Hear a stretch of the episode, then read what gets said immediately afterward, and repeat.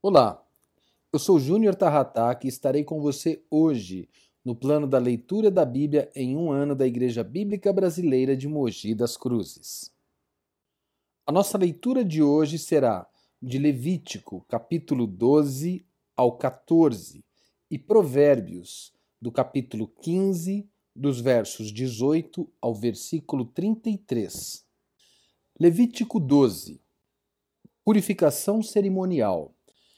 Em Levítico 12, nós vemos o início das regras referente ao tratamento com diversas formas de contaminação, a contaminação que poderia haver entre o povo.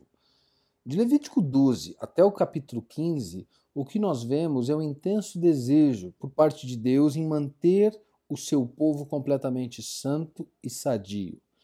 O Senhor deseja que não apenas a nossa alma seja purificada, o que era possível através de vários sacrifícios, mas o desejo que nós vemos aqui em Levítico 12 era que também o corpo e o ambiente em que eles viviam fossem limpos.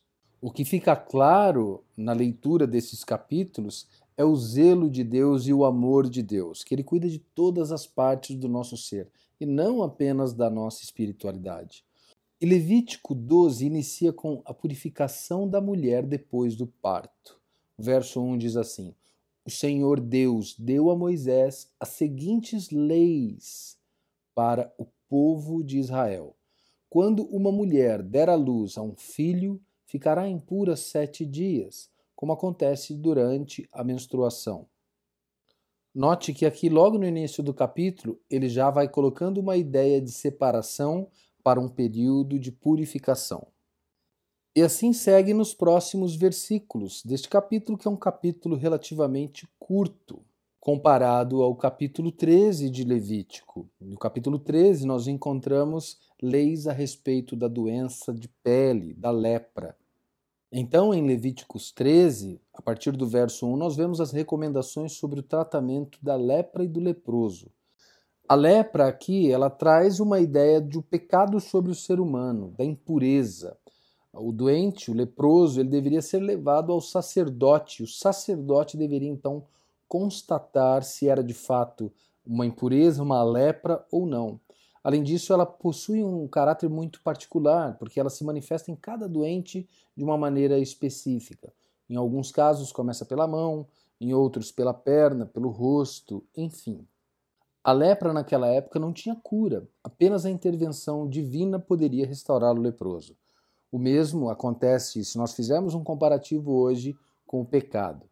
Apenas o perdão de Jesus pode nos limpar do pecado. E aqui o que nós vemos é que quando a lepra era constatada pelo sacerdote, o leproso ele deveria ser excluído da comunidade. Ele passaria a viver numa cidade refúgio, onde só tivesse outros leprosos, longe e distante de tudo que ele amava. Ele se tornaria alguém sem história, sem os seus bens, sem a sua família, enfim, viveria separado dos outros.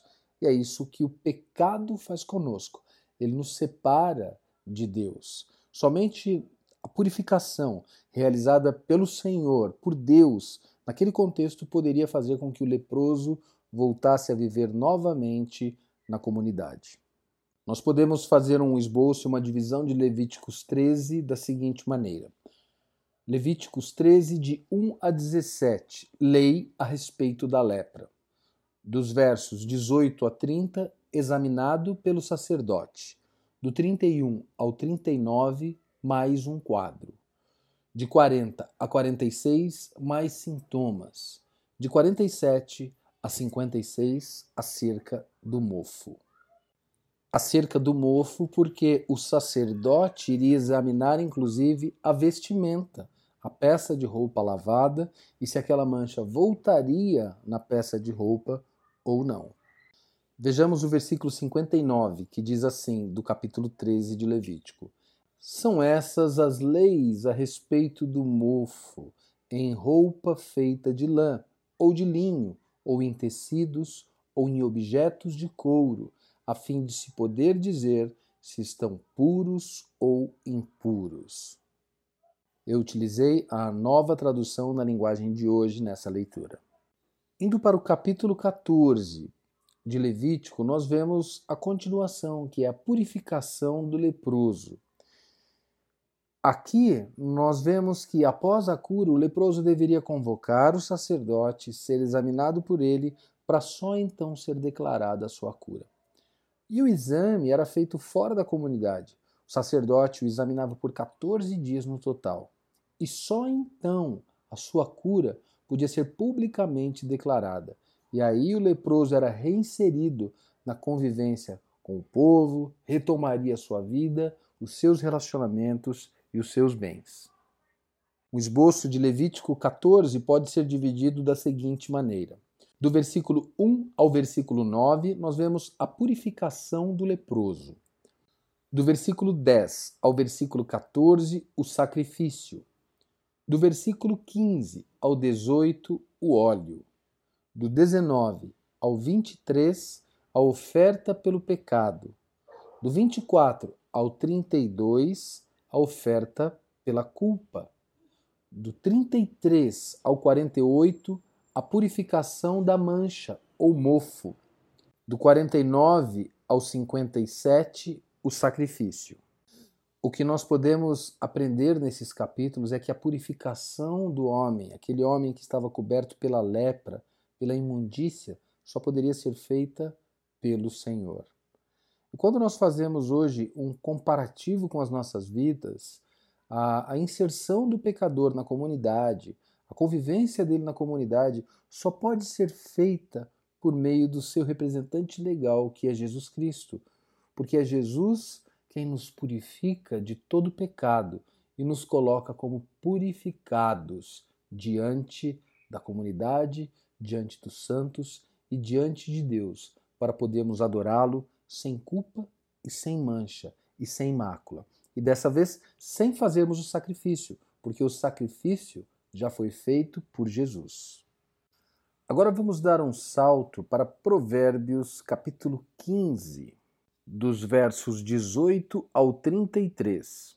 Em Provérbios 15 nós temos algumas lições práticas para uma vida feliz e pacífica. E o versículo 18 já começa dizendo o seguinte: a pessoa de mau gênio sempre causa problemas, mas a que tem paciência traz a paz. Eu fiz a leitura utilizando a Bíblia na nova tradução na linguagem de hoje. Nós podemos fazer uma divisão simples desses versículos, pegando do 18 ao 24 e dividindo da seguinte maneira: nós vemos aqui a sabedoria e a tolice. E dos versos 25 ao 33, o tratamento com o justo e o ímpio. Para fazermos um resumo desses versículos, nós podemos ver o seguinte: que a paz deve ser o juiz da nossa vida. Sendo assim, antes de qualquer coisa, nós devemos julgar se a nossa decisão levará à paz. Isso não significa ausência de dificuldade, significa que, mesmo em dificuldade, você tem paz. Vamos orar. Obrigado, Senhor, porque hoje nós aprendemos da tua palavra, Deus, que o Senhor é capaz de purificar o homem e aprendemos da Sua palavra, Pai, que a paz deve ser o juiz nas nossas vidas. Ajuda-nos, Deus, em nome de Jesus, a cada dia cultivarmos a paz no Senhor. É o que nós te pedimos em nome de Jesus. Amém.